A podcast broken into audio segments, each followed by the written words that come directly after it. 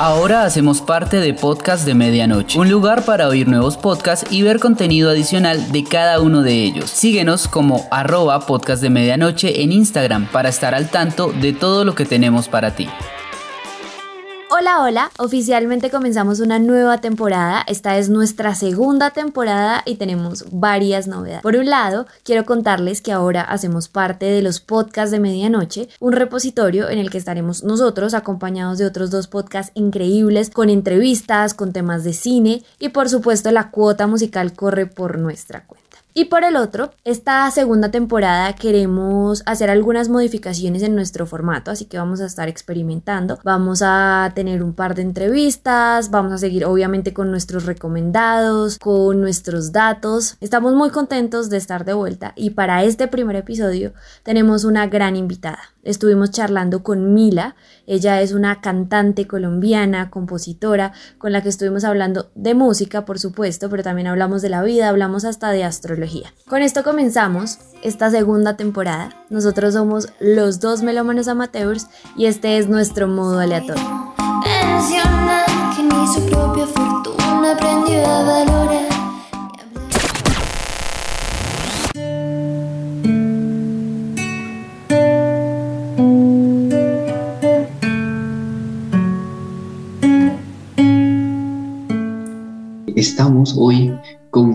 Posada, Mila Posada, eh, y nosotros antes de hacer esta entrevista hicimos una pequeña investigación y no queremos, queremos hacer un ejercicio. Queremos pedirte primero que te presentes. ¿Quién es Mila Posada? Ok, eh, bueno, yo, yo soy Mila Posada, eh, soy artista musical, soy compositora, llevo ya, no sé, ya lo que se siente como muchísimos años haciendo esto, pero digamos que ya el año pasado como que la cosa se empezó a consolidar muy bien. Eh, entonces sí, básicamente escribo canciones, es lo que hago. En paralelo pues estoy en mi último semestre de comunicación social, ya en septiembre hay grado, afortunadamente. Y, y sí, básicamente esa soy yo. Bueno. Ahora, ahora queremos continuar con el ejercicio para hacer contraposición con una presentación muy interesante que encontramos en Spotify, en tu perfil de Spotify de arte. Esa está mejor que la que yo hice. Esa, esa presentación, ¿quién la hizo? La hice yo, por supuesto. Entonces la voy a empezar a leer. Dice, todo empezó cuando tenía siete y vi la película de Lizzie McGuire, Estrella Pop. En ese momento me dije a mí misma, mí misma, yo quiero eso para mi vida, sin Paolo, gracias. Y bueno, aquí estoy, 17 años después, intentando una vez más hacerle realidad al sueño de esa niña. Sé que esta es una biografía súper extraña, pero la verdad me sentía tan poco auténtica escribiendo sobre mí como si fuera alguien más. Inserto las risas porque las risas están ahí. Mila es una famosa cantautora colombiana, entre paréntesis. Creo que como todas las personas que pueden llegar a leer esto, soy una persona más con sueños, fracasos, inseguridades y bailecitos que solo conocen las paredes de mi cuarto. Durante toda mi vida, o bueno, por lo menos una parte muy larga de ella, he buscado ser feliz. Y aunque a veces tenga derrotas y caídas, la música siempre vuelve a mí. Así que supongo que esto es lo que me hace feliz. ¿Por qué no seguir intentándolo? Y si aún no estás satisfecho con esta biografía, acá te doy unos datos curiosos sobre mí. Uno, me gustan los tacos. Dos, audicioné para una serie de Disney Channel. tres, estuve en tres colegios porque numeral problemática. Soy Sagitario. Siempre estuve súper orgullosa de serlo, pero me daba pavor decirlo de niña y que alguien me dijera sanitario. Me llamo Camila, pero dime Mila, que rima con tequila. Eso es todo por hoy, amigos. Gracias por estorquearme a gran profundidad y llegar hasta aquí. Mucho amor y mucha música. Eh, emoticón de corazón. Déjanos decirte que nos encantó esa biografía, o sea, fue como lo mejor que pudimos leer en mucho tiempo. Oigan, eh, curiosamente, esta semana en una sesión de composición, alguien también me dijo como, oye, biografía en Spotify. Y la verdad, yo lo, yo lo reflexiono mucho, como, ¿será que debería ser como más seria, más profesional? Pero es que realmente eso, eso es lo que soy, no solo lo que dice, sino lo que representa. Vamos, vamos a empezar a analizarla como por partes, por favor, y quiero empezar claramente con el factor Disney. ¿Qué tanta influencia Disney hay en Mila? Ush, ush, no, demasiada. Yo creo, o sea, de niña, como pues yo siempre vi Disney Channel, era lo que, lo que me gustaba y como que me ayudó también, como me introdujo como mucho al pop en inglés. Pero yo me acuerdo perfectamente que había un comercial de Disney Channel donde la niña se como paraba en su cama con una raqueta de tenis y dos colitas y así, así, y de la nada se convertía como en una estrella pop. Y yo era dándole a la raqueta de tenis también, a ver si me pasa lo mismo. Entonces, sí, desde Lizzie McGuire, obviamente Hannah Montana, todo ese tipo de cosas, a mí me marcaban como que yo decía, me pucha, qué chévere, eso se ve muy cool. Entonces, sí, desde muy pequeña Disney Channel fue como mi, mi referente. Ya más adelante audicioné para una serie de Disney Channel, eso no fue tan bonito, pero ¿por qué no fue tan bonito? Uy, es que primero no pasé, entonces obviamente no lo recuerdo, pues me ven acá haciendo una montana, no. No pasé, pero tenía muchas, como muchas expectativas de, de pasar. Esos castings normalmente son los castings de los actores y como la gente de agencia que ya tiene su recorrido y los que le abren a todo público.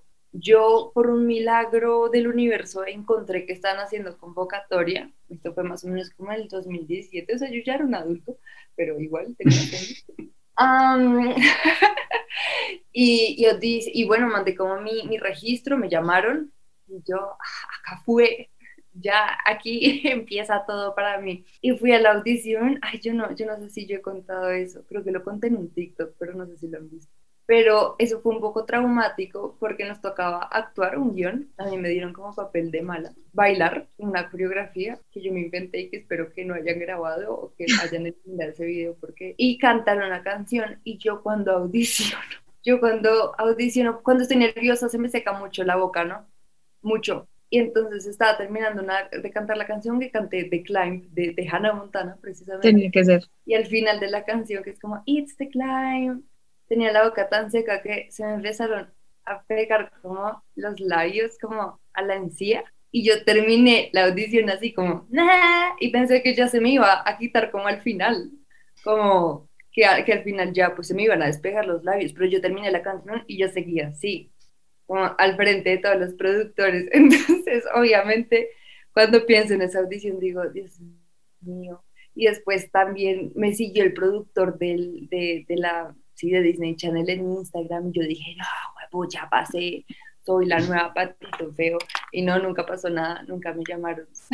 Entonces fue muy triste, tenía muchas expectativas bueno, también, pues todo, como dicen por ahí, pasa con algo y tienes tremenda anécdota para contar ahí, como de cómo fue toda una audición para una serie de Disney. De acuerdo, esos fracasos son, en el momento no son divertidos, pero después contarlos son buenas anécdotas. Funcionan. ¿Tú sientes que dentro de tu música o tu música conserva la influencia de el Disney de aquella época o ya nada? pues porque ya son tiempos diferentes. Creo, o sea, no sé si musicalmente, de pronto como en las, en las letras, puede ser, diría yo, como yo siento que toda esa gente, pues más allá de escribir como de amor, de desamor, también escribía cosas como ese tipo de cosas que me escuchaba cuando niño, de eres especial, eres brillante y mereces triunfar en el mundo pequeñín. Y yo siento que mi música tiene un poquito como ese factor, obviamente ya adaptado a un público de pronto un poco más adulto, pero sí es el tema de creer en sí mismo y cómo no dejar que la desaprobación ajena te, te ponga inseguro, ese tipo de cosas. Siento que, que lo he adoptado, es una, una gran anotación que no había pensado. ¿Hace cuánto comenzaste con la música propiamente, así como con carrera, propiamente tus primeras canciones, cuando salieron al mundo? Es que siento que he empezado como una y otra vez, como empecé una vez, y se acabó y empecé otra vez. Pero a ver, como mm, de mis primeras canciones fue por ahí a, los 15, o sea, ya más, más grandecita. Eh, empecé a escribir en inglés y un par en español y la subía solo a SoundCloud. Eh, SoundCloud fue como mi primera plataforma, sí, que me dado como vergüenza como mostrarme ante la cámara. Y después ya mucho más grande, hace como, ah, pues por las épocas de la audición de Disney Channel, duré mucho tiempo sin lanzar, lanzar música original porque entré a la universidad y pensé que ya no iba a hacer esto jamás. Pero por ahí a los, no sé, 2017 lo, volví a lanzar una canción y ya con un video y ya pues creyéndomela súper fácil. Y no, fracasé otra vez.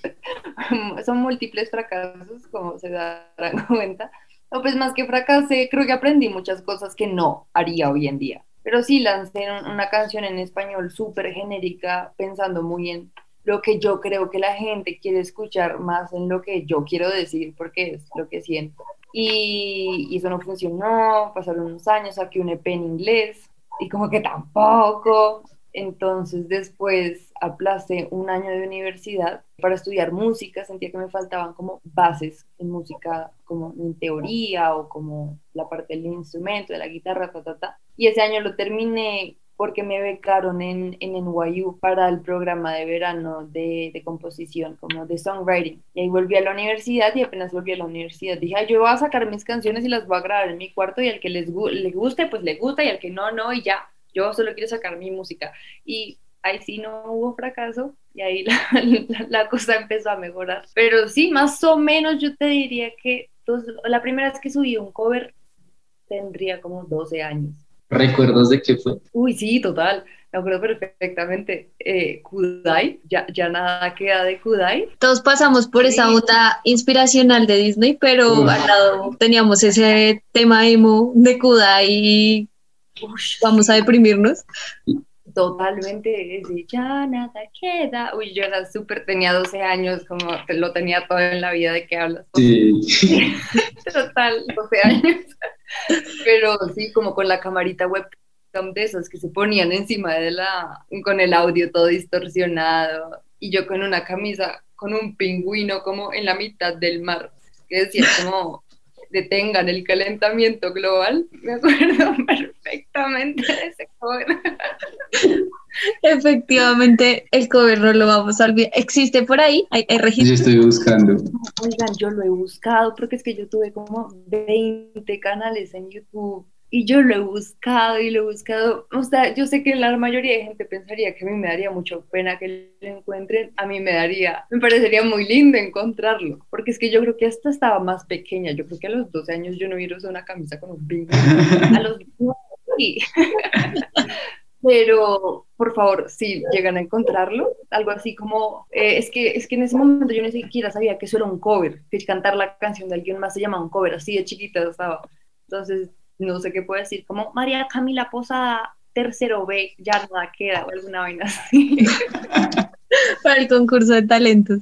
Sí, sí, muy chiquita. Para la semana cultural. No, ni siquiera como de puro parche, ojalá. de puro parche. Yo quiero grabarme cantando. Y yo me acuerdo que la gente lo empezaba a ver y me comentaba, pero mi mente no lo dimensionaba, como, hey, puedes seguir haciendo esto. Yo se me hacía muy parchado. No, no, no encontré. Estaba buscando que, hablar también de tu canal de YouTube, porque quiero decirte que yo estoy chismoseando y hay muchos videos que de verdad, o sea, me siento identificada, sobre todo con el que dice maquillaje para después de llorar. Ese es esa es una joya. Yo, yo hace poquito puse en privado la mayoría de mis videos del canal de youtuber, que son, no lo dije ahorita, pero yo fui youtuber de, hola, soy Mila y les voy a hablar de mi ex, así, tal cual. Yo, yo fui ese tipo de youtuber como por dos años y medio y mm, hace poquito puse en privado muchos de mis videos porque no quería, no quisiera como que se haga como una, una metamorfosis ahí extraña como mi carrera como artista musical y la de youtuber también porque ya han sido hace unos añitos, yo he crecido, he cambiado con respecto a varias ideas que de pronto dije por allá hace cuatro o cinco años y después no quiero por allá terminar cancelada por no tomarme el tiempo de dejar la ignorancia a los, no sé, a los 19. Pero ese video de maquillaje para llorar, hasta yo lo veo, para, no, para después de llorar. Es es buenísimo. Es, es muy bueno, o sea, de verdad yo apenas leí el título y dije, este video lo voy a poner en favoritos todo el tiempo. ¿Qué situación de tu vida influenció o hizo que hicieras ese video? Es que quiero acordarme, quiero acordarme porque yo estaba teniendo unos días horribles, como unos días horribles, pero estratégica. Dije, como voy a llorar mucho para poder hacer este video.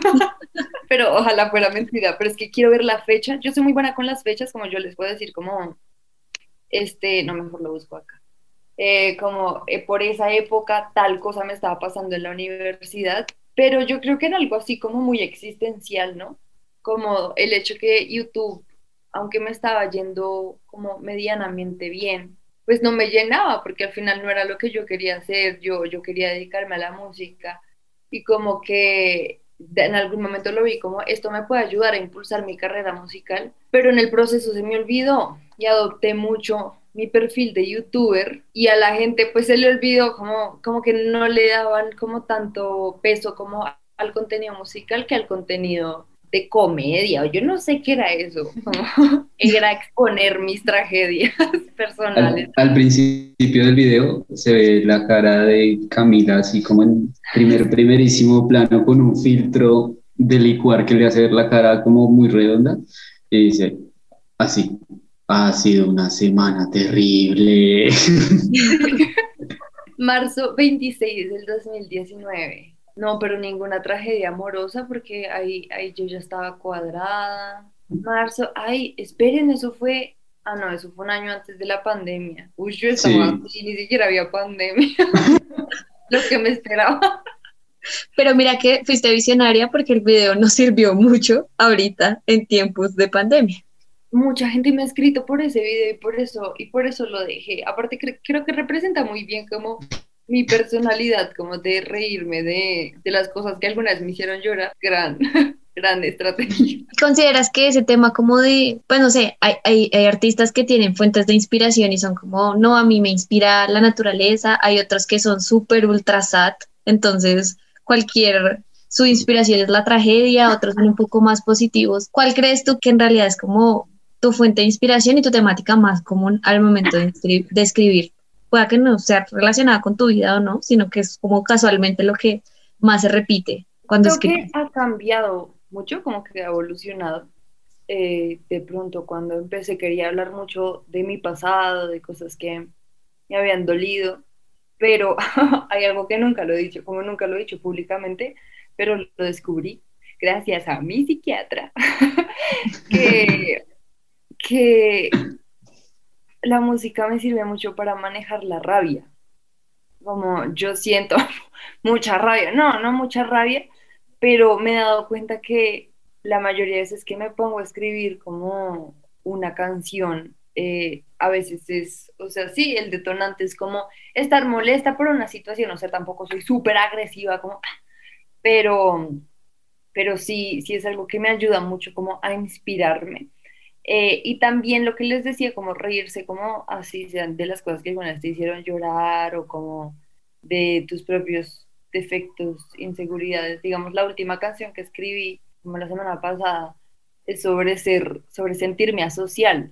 Yo sé que yo no parezco una persona tímida ni asocial, ni, ay, hola, buenas tardes, señores podcast. No. Pero sí, internamente, como, no sé, para mí cuando empezó la pandemia y hubo cuarentena, todo el mundo estaba re, ay, qué triste, yo estaba así, qué chimba, no tengo que salir de mi casa. Es ese tipo de cosas, como que la interacción social me quita mucha, mucha energía, entonces tengo que prepararme como psicológicamente. Y en el momento lo hago, súper tranquila. Pero entonces sí hay momentos en los que me siento como pez fuera del agua, es que se dice. Entonces, ese tipo de cosas y la canción es cero depresiva, es súper funky, como súper Bruno Mars, Dualipa extraño. Pero, y eso me parece chévere, como algo que te pone inseguro, como apoyarlo, fundamentarlo con un beat, con una música feliz, como energética, no sé, es como la realidad de los humanos, no todo es tan bonito ni tan perfecto. Suele pasar, yo he encontrado como mucha música que instrumentalmente es súper alegre y uno va y mira la letra y es como, mierda. Como a lo que yo quisiera, a lo que quisiera llegar, eh, porque me pasaba que, bueno, hace unos meses un productor me dijo, sí, es que tienes que dejar de hacer música tan emo y yo te odio, porque pues, son mis sentimientos, idiota. y como que sí, como que a la gente a veces le cuesta escuchar como una letra tan triste apoyada con una música tan triste, porque no sé, de pronto eres una persona que nunca ha estado como en contacto con tus sentimientos y ese tipo de cosas como que te puede llegar a incomodar. Para mí el sentir es muy importante, pero también quiero que todo el mundo como su sentir sea sano y cómodo, entonces pues puedo escribir como letras incómodas con letra más cómoda.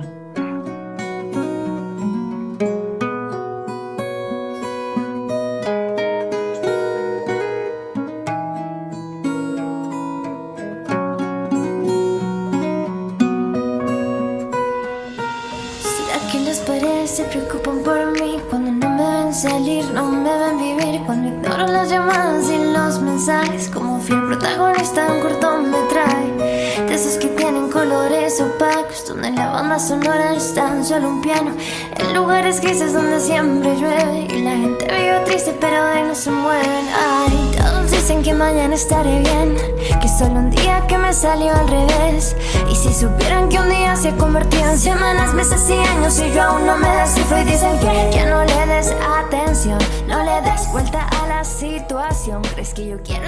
Yendo a ese punto de que mencionaste que un productor te dijo como, hey, deja de hacer música tan... ¿Qué tan fuerte es tener que enfrentarse a eso? Como de que uno piensa que los artistas solamente se enfrentan a la crítica de su público, pero en realidad hay un proceso atrás de mucha gente que te dice esto no, esto sí.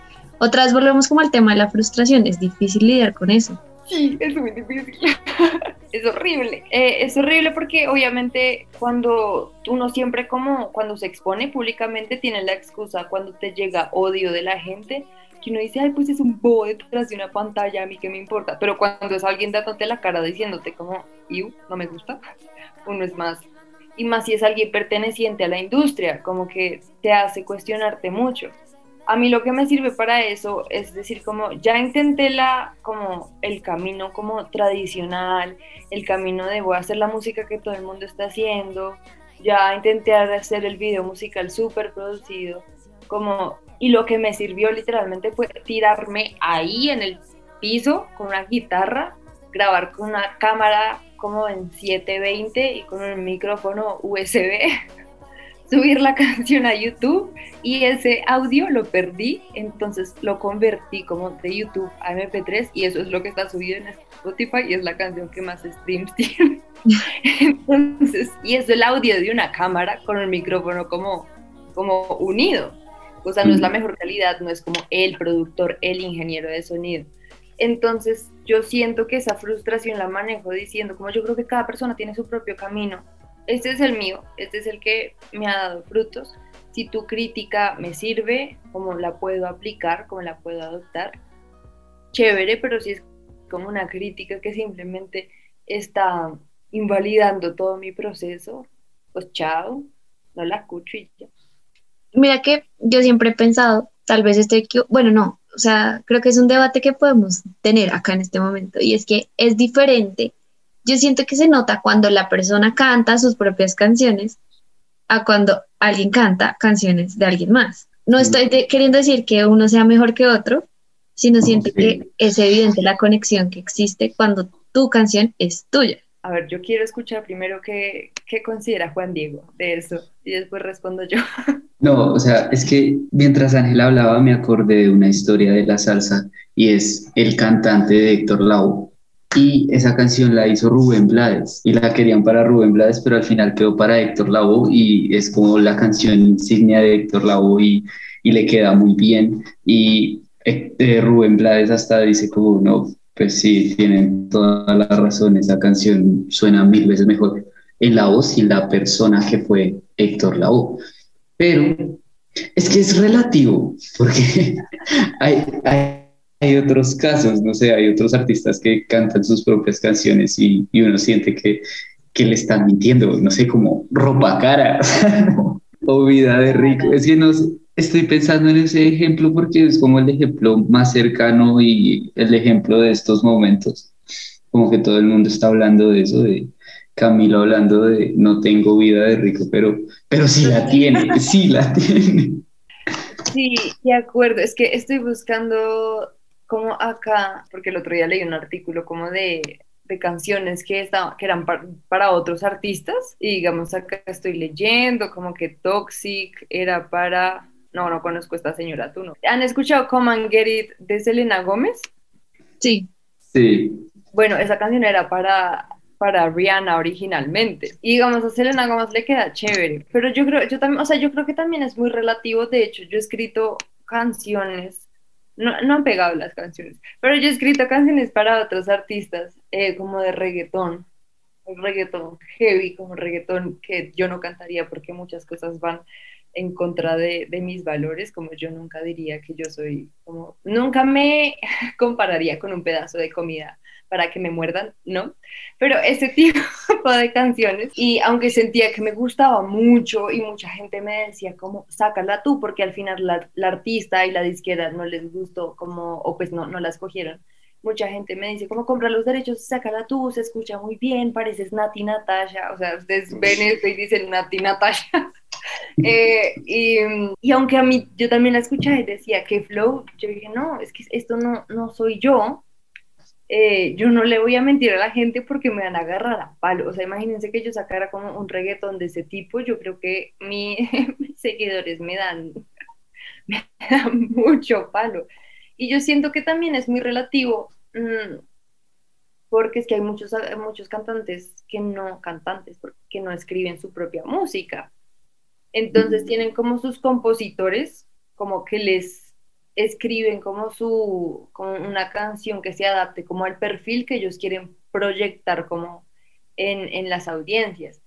Entonces a veces como que sí pareciera que, que sí se adapta a ellos y que sí están proyectando una autenticidad, pero y eso pasa mucho en el pop, yo creo, pero yo siento que eh, cuando un artista está involucrado como en su trabajo, es es, o sea, sí se siente como un contraste de este es un artista y este es una persona, es que no quiero decir producto porque siento que suena muy fuerte, porque igual todos los artistas somos productos, pero sí es algo más como producido en masas, ¿no? Como de te moldeamos y esto es lo que vamos a hacer, que una persona que dijo, voy a escribir sobre mi perro que se murió, porque eso es lo que soy. Entonces siento que es, que es relativo, pero lo que tú dices, o sea, no es que uno sea mejor que el otro, pero sí uno tiene como un peso más como fundamentado en su autenticidad. ¿Y tú crees que ese, bueno, ese pensamiento que tú tienes influyó el hecho de que hubieras estado como en, en YU estudiando composición propiamente, que además me pareció tremendo que nos contaras que te becaron, cómo fue eso y cuéntanos cómo, en qué aportó a, todo tu proceso como compositor oh, Eh, es que uno habla de eso y obviamente como que la gente, ay, cuéntame, porque se, ve muy soñado, ¿no? Yo siento que mucha gente tiene ese sueño adolescente de, y yo voy a ir a la Universidad de Nueva York y voy a vivir en un apartamento con mi roommate, que es mi mejor amigo.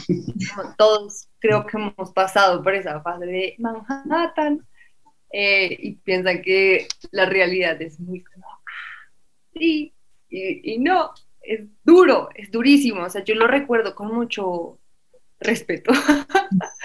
no es como cree las mejores memorias en el verano, no, eso era un trabajo súper extenso y si eso es como un, programa de verano, no me imagino cómo es estudiar un pregrado en, en el Eso, yo quería acabar como ese año de estudiar como música, pues con broche de oro, ¿no? Que, que valiera la pena de algo.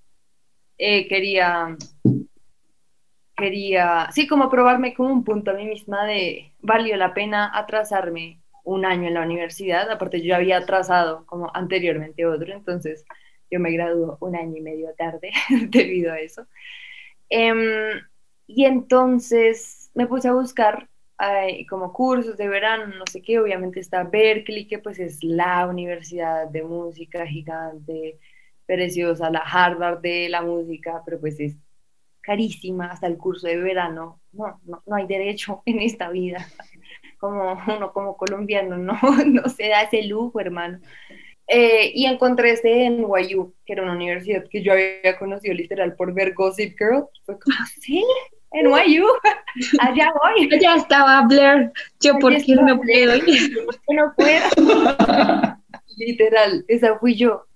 Y mm, me puse a mirar, tenían el programa de, de songwriting y a mí se me hizo muy chévere como me hizo divertido con unos profesores que, que habían trabajado que con Celine Dion, Whitney Houston y yo era re, parce, es mi momento. No lo fue, pero, pero pues en mi mente lo iba a hacer.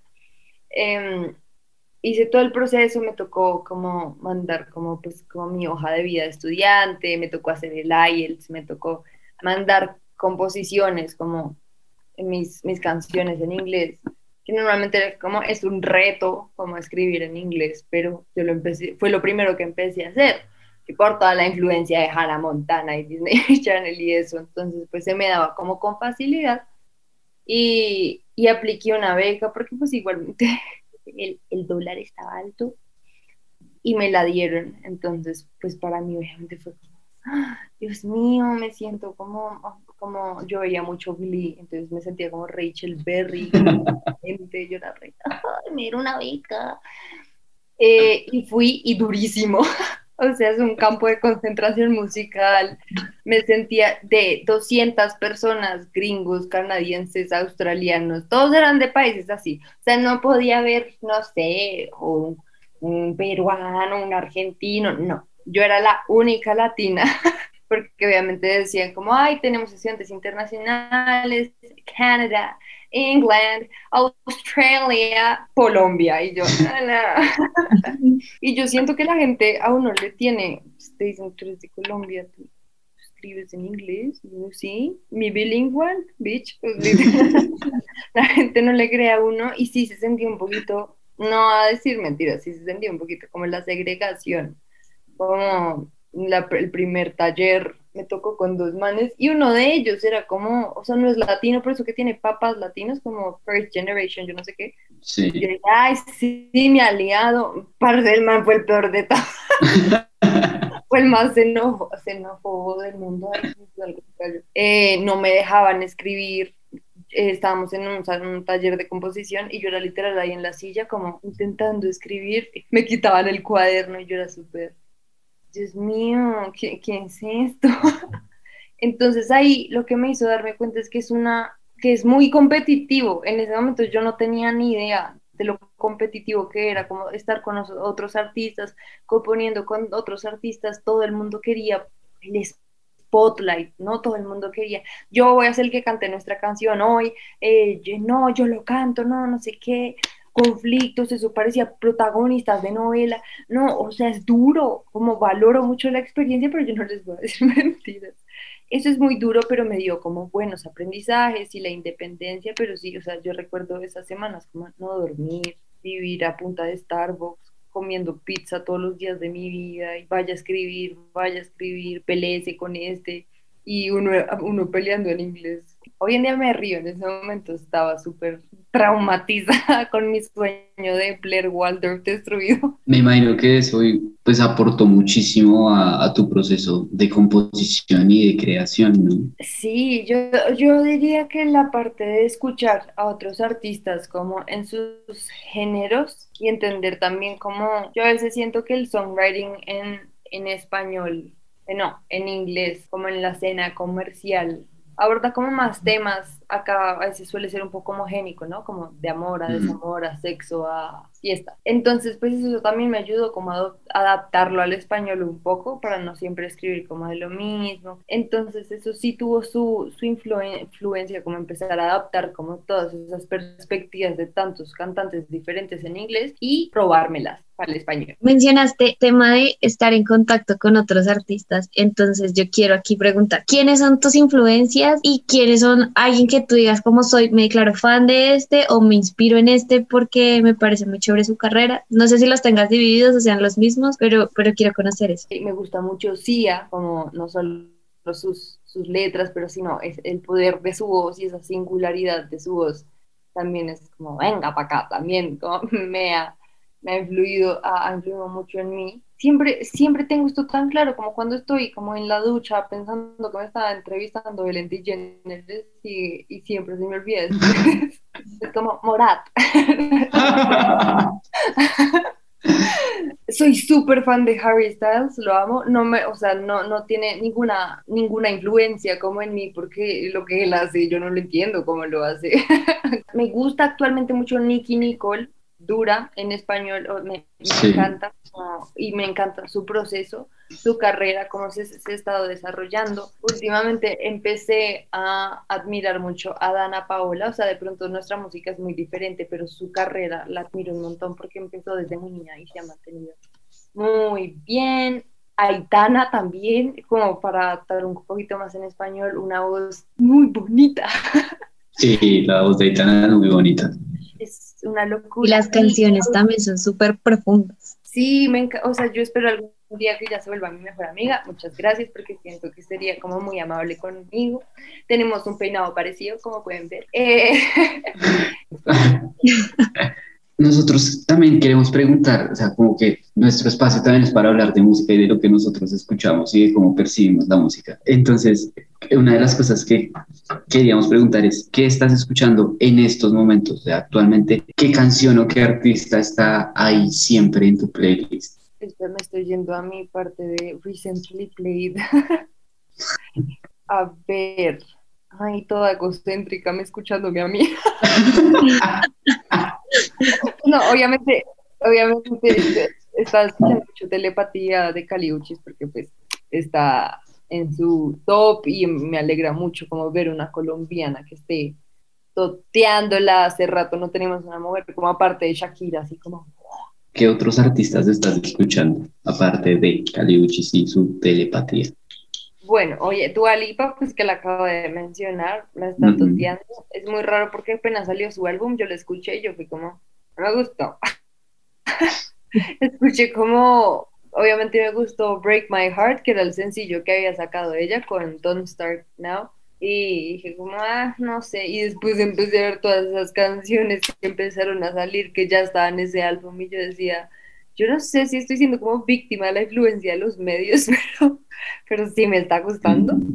Eh, entonces Lipa mucho, acá estoy también escuchando Nicky Nicole con un grupo que se llama No Te Va a Gustar, una canción que se llama Venganza que sacaron para el 8M, nice, sí, sí, sí. estuvo bien chévere, y estoy escuchando Hilary Duff, guay, pero como como de, o sea, sus primeros álbumes, o sea, que fueron los primeros CDs que yo tuve, necesitaba un viaje al pasado, entonces escuché eso y los primeros álbumes de Juanes, no sé por qué estaba escuchando todo eso, pero sí, como fíjate bien y un día normal de Juanes, esos son los que tengo aquí. Puede que la herida no esté a plena vista, puede que la gente no la pueda ver, que no haya razones suficientes, pero aún así no deja de creí que fuera tan difícil vivir aquí en mi propia piel. Nunca creí que mi peor enemigo sería parte de mi ser. Hace poquito yo estaba viendo a alguien que decía que hay mucha gente a la que no le gusta la voz de Shakira o la forma en la que canta Shakira. Yo soy uno de esos, o sea, siento que no me gusta.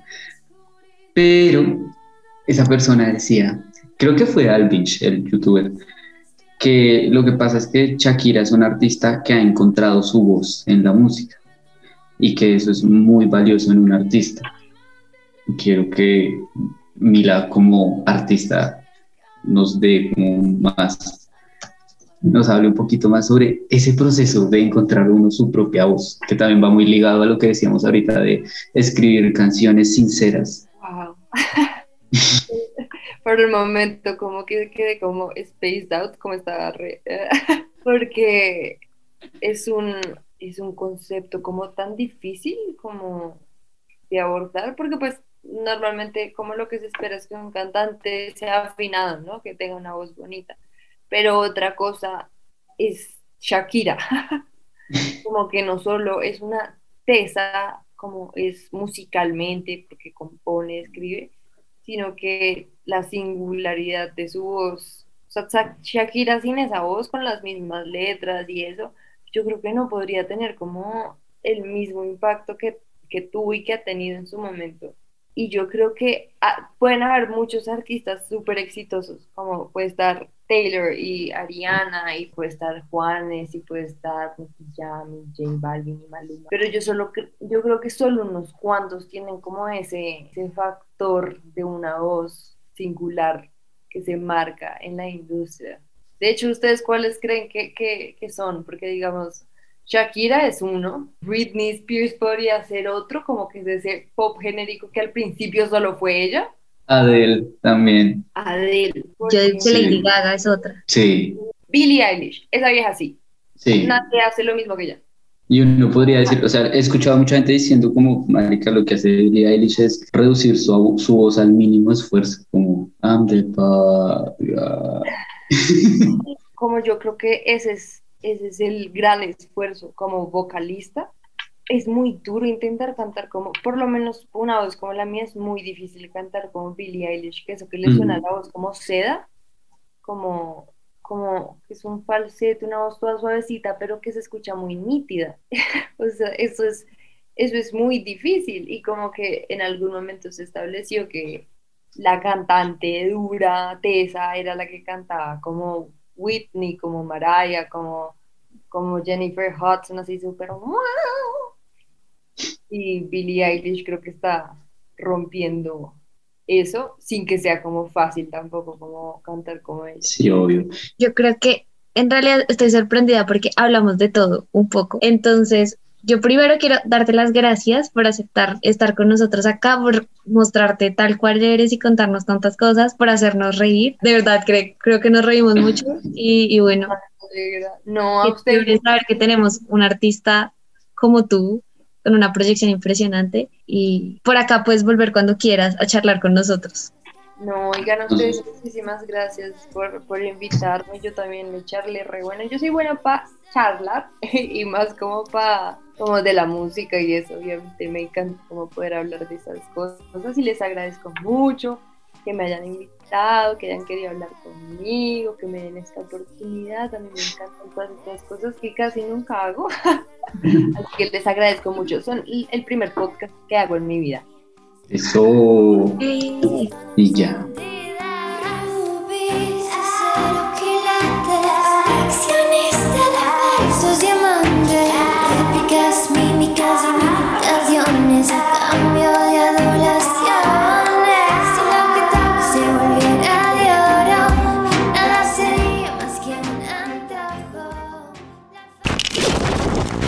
Por supuesto no nos podían faltar nuestros datos cocteleros. Aquí tengo cinco datos curiosos de Mila Posada. Y uno de ellos es la curiosa historia de dónde salieron. Voy a tratar de resumirlo. Ella nos contó que tuvo un amor de verano en Francia y empezó a escribir cosas de ella en una agendita para contarle al sujeto en cuestión. La historia pues no tuvo un final feliz, se terminó enterando que este personaje tenía novia en México. No hubo final feliz efectivamente, pero nos quedaron los datos que es lo más importante. Primero, ella tiene fobia a manejar, lo sabe hacer, pero no lo disfruta tanto. Segundo, sabe hablar un poquito de francés, ya sabemos dónde lo aprendió. Tercero, ama los brownies. Cuarto, tiene cuatro tatuajes. Y quinto, es Sagitario con ascendente en Virgo y luna en Capricornio.